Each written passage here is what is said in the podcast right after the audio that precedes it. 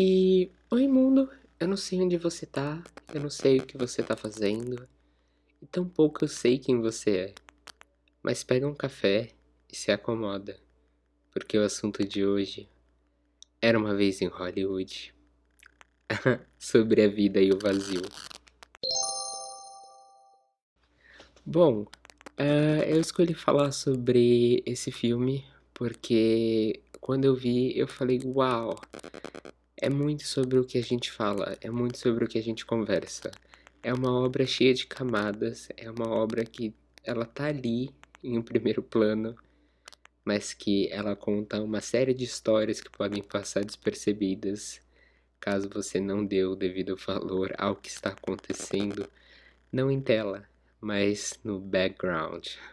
Isso é muito interessante, porque é sobre isso a análise e a vida.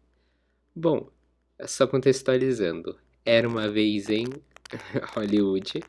É um filme de Quentin Tarantino, para ser exato, eu sou o nono filme, é um dos menos violentos da obra dele. E ele conta um, a vida do cinema, a vida de Hollywood, a vida dos atores, o cenário. Durante os anos 60, 70 ou seja, o final dos filmes de Bang Bang de Faroeste e seria sobre isso.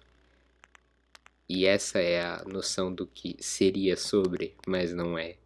Porque durante esse período tá tendo a guerra do Vietnã. Existe o movimento hippie ganhando força.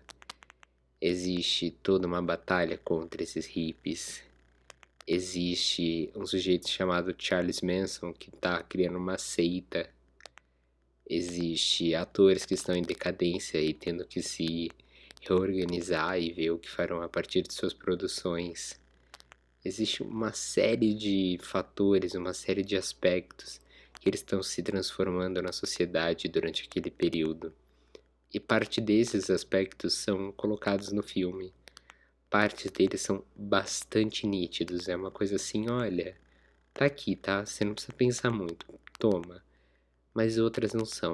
Outras, elas são muito mais de uma perspectiva de vem cá, dá a mãozinha pro tio, relaxa, respira e vamos pensar junto. Porque é importante que você pense, porque é importante que você entenda sobre o que eu de fato estou falando. É, não tem exatamente muitos spoilers o que eu estou falando e o que eu vou falar agora. Mas, por exemplo, os nossos atores principais, que são o Brad Pitt e o Leonardo DiCaprio, que é um ator e um dublê em decadência, no sentido de tendo que se reajustar a essa nova lógica dentro do sistema. Eles são americanos numa com um pensamento bem americano com essa coisa eugenista, com essa coisa de higienização, com essa coisa contra os hippies, com essa coisa contra o, esse movimento que se diz outside.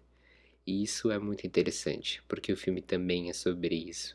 O filme é sobre essa ideia de você ser conservador e não ser conservador, poder entender o que são os movimentos sociais históricos e tentar negá-los.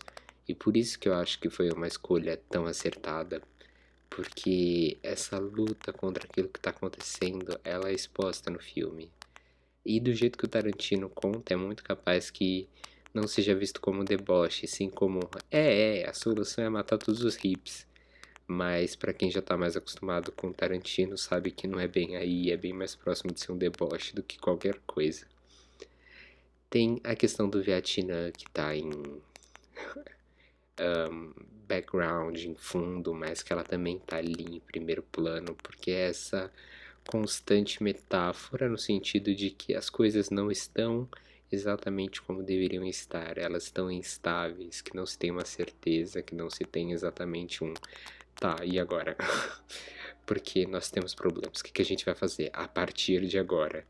E o filme é sobre isso. O filme é essa metáfora do Vietnã, dos hippies e do progresso e de continuar ou não aquilo que se está fazendo. Ou seja, continuar ou não do jeito que já se estava fazendo e fazer algo novo. Isso é muito interessante. porque o filme acaba sendo sobre a experiência de vida, modo como cada um lida com a mudança, que é uma mudança que os protagonistas não escolheram tá ali, mas a escolha deles ou não não interfere, né? Não são eles que começaram a guerra do Vietnã, mas não importa. Eles estão dentro desse contexto e eles precisam lidar com isso, ponto. Isso é muito interessante, essa noção de responsabilidade. E o filme ele traz uma característica muito impressionante que é a questão do vazio, que é a questão da vida, a noção de que durante vários momentos e uh, um personagem muito importante da trama, você vai ver essa pessoa quase que o filme inteiro vivendo. Você vai ver essa pessoa andando na rua, você vai ver essa pessoa andando de carro com as janelas abertas e tem som, mas às vezes não tem som. E você vai ver aquele vento e o sol, o sol que é quase um personagem também. E é sobre isso, é sobre estar ali, e por que isso é relevante falar, né? Enquanto pensando que eu estou falando de psicanálise ainda. Porque esse filme ele é um tanto quanto perturbador nessa parte de que ele está tentando te levar a reduzir daquela sua rotação maluca de 200 rotações por minuto para algo mais 50 rotações por minuto. Ele está tentando te mostrar e ele tem um motivo para fazer isso, que, bom, Alguns sacam logo no início, outros sacam depois, lendo sobre o que, lendo análise, mas para isso, diminua. Aproveita o que está aqui, porque isso importa. Aproveita esse andar na rua. Aproveita sentar e ver um filme sobre si mesmo. Aproveita isso que está acontecendo. Porque o que vem depois é um profundo unknown, é a questão do desconhecido. E é muito interessante porque essa parte de convidar o espectador a diminuir é muito estranha. De novo, estranha no sentido do Freud, de, do texto de 1919, porque diminuir é um processo normal, certo? Diminuir a rotação, ficar mais calmo, mergulhar na narrativa, deveria ser um processo normal mas não é exatamente normal. Não é algo que a gente está acostumado. Ainda mais quando a gente vai ver um filme do Quentin Tarantino, que a gente já está esperando tiro, porrada e bomba. E aí ele te apresenta outra versão, ele te apresenta outra versão de mundo e fala: olha, essa história eu não vou conseguir narrar só com explosão, só com morte, só com destruição. Essa história é sobre outra coisa. Ela é também sobre destruição. Porque parte da vida é destruição, mas ela é sobre outra coisa. E eu preciso que você venha, eu preciso que você faça esse convite e que você aceite esse convite. E é um filme longo, é um filme com três horas e pouco de filme, e mas ele passa nesse sentido de justamente te convidando a desacelerar. E essa desaceleração é estranha na medida de que nada acontece, pelo menos nada na visão de um grande plot twist, de um grande turnover, de um grande motivo de ser. Porque é estranho pensar que a vida em si também não tem esse grande motivo de ser. Não tem esse quê de muito filme americano, de um propósito, de uma busca celestial, mística, e que é e que vai ser. E é interessante que a vida ela vai sendo cortada por coisas que você não está esperando, com coisas que não deveriam estar tá ali, ou que você não gostaria que tivesse ali, mas que elas estão ali. Logo, elas precisam ser lidadas, elaboradas, refeitas, elaboradas. E o filme traz muito essa perspectiva. O quanto poder ir ao cinema, poder ver uma obra é também às vezes se desacelerar, sair um pouco das suas rotações frenéticas, das suas coisas incessantes, para poder ver isso. Olha, isso é a vida. E ao mesmo tempo fazer um, uma virada no sentido de sim, a vida tem pontos que ela é absurdamente inexplicável e estranha e isso também é a vida. Por que isso é relevante falar? Porque essa questão da falta, essa questão do vazio, essa questão de que é meio que o ócio, essa questão de que o estranho, que é estranho no momento que você para e tá assistindo o filme, você tá falando, tá, mas não tá acontecendo nada. E aí você se dá conta, não, tá acontecendo, a vida tá acontecendo.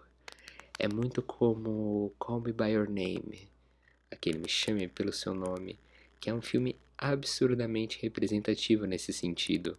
Em muitos momentos não tem uma grande razão para ser, não tem uma grande coisa acontecendo.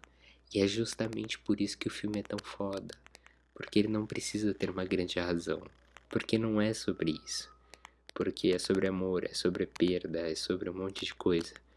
Mas ao mesmo tempo também é sobre existir. E existir implica nesses momentos de ócio, de vazio que permitem a criação, nesses momentos que o sujeito tem que se permitir estar em falta, estar em num lugar que não é esse lugar da demanda constante e que se torna muito angustiante quando você vê isso refletido na tela. Como assim, sabe? Eu tô vendo isso e nada acontece. Embora esteja ali acontecendo um monte de coisas, mas talvez não no ritmo que você esteja acostumado, que é muito essa noção da impossibilidade de não haver algo com o que fazer. E esse fazer no sentido de ocupar, que também não é necessariamente estar ligado a uma criação, mas justamente estar ocupado a estar em relação a. E uh, obras como essa, elas te convidam a desacelerar, no sentido de que, olha, importa, a ambientação importa, a música importa, importa o clima, importa tudo isso, porque tá te contando uma história e tá te contando outras histórias, e para essa história é muito importante que você desacelere, porque para os ouvintes que já viram um pouquinho sobre o filme, é também um filme que tem a Sharon Tate. A Sharon Tate que vai ser assassinada pela família Manson. Então é um filme sobre assassinato, mas não é um filme só sobre assassinato. E talvez não seja nem um filme só sobre assassinato ou sobre assassinato, porque é um filme sobre a vida de quem vai morrer. Mas também não é um filme só sobre a vida de quem vai morrer, porque a gente não está falando de uma biografia. A gente está falando de um recorte de tempo, de uma coisa assim. Toma aqui, olha. Isso é precioso. Esses são os últimos dois dias da vida dessa pessoa. E talvez valha a pena a gente acompanhar isso. Vale a pena a gente só sentar com ela, ir no cinema e ver ela assistindo a um filme que ela fez. Porque na vida real, daqui a algumas horas, ela vai ser morta. Então talvez a gente possa abrir mão de um período das nossas vidas e aproveitar isso. Esse isso que é literalmente isso. Isso, isso que está acontecendo. Isso basta. E essa questão do bastar isso diz sobre o limite, diz sobre as próprias noções de castração, sobre os limites que nós podemos reconhecer em nós mesmos, sobre o limite na produção e sobre o limite daquilo que a gente quer que seja o nosso limite, o limite do outro, o limite da produção, o limite da arte, o limite. E é a partir dos limites que nós criamos, é a partir desse espaço delimitado que a gente pode fazer a constituição do sujeito. Isso é interessante. Porque quando se apresenta esse espaço, quando se, se apresenta esse espaço de criação, você está, entre outras coisas, apresentando um espaço para a pessoa ser. E muitas vezes a gente tenta não ter esse espaço. A gente tenta, no mundo de hoje, é, estar over, over. E o não fazer é algo muito inconcebível. Não elaborar algo, não fazer algo, não criar algo, não mudar o mundo quando filmes como Era Uma Vez em Hollywood ou é, Call Me By Your Name nos chamam para outra coisa e falam assim, olha, talvez a vida é isso, talvez a vida seja simples, com vários momentos estranhos e que não são simples e que não são fáceis e que não são exatamente gostosos, mas ainda é sobre isso, ainda é sobre isso a vida. E ela basta, ela basta no sentido de criação e no sentido de que a partir desse lugar, a partir da aceitação de que você não precisa estar o tempo inteiro fazendo, o tempo inteiro conectado, você pode justamente fazer as decisões, colocar um basta, definir os espaços, fazer a moldura daquilo que te faz um ser. E a partir disso, você se reconhece, que é re do voltar, conhecer, conhecer a ti mesmo, só que de outro modo. Isso é muito interessante, porque é sobre isso a criação e o desenvolvimento. Bom, era sobre isso que eu queria falar hoje. Muito obrigado para quem ouviu até aqui. Espero que vocês tenham gostado. Quem gostou, dá aquele seguir na plataforma que você escuta. Quem puder compartilhar, agradeço muito. Mais uma vez, muito obrigado para todo mundo que entra em contato comigo via Instagram, uh, e-mail. E é isso. Até semana que vem.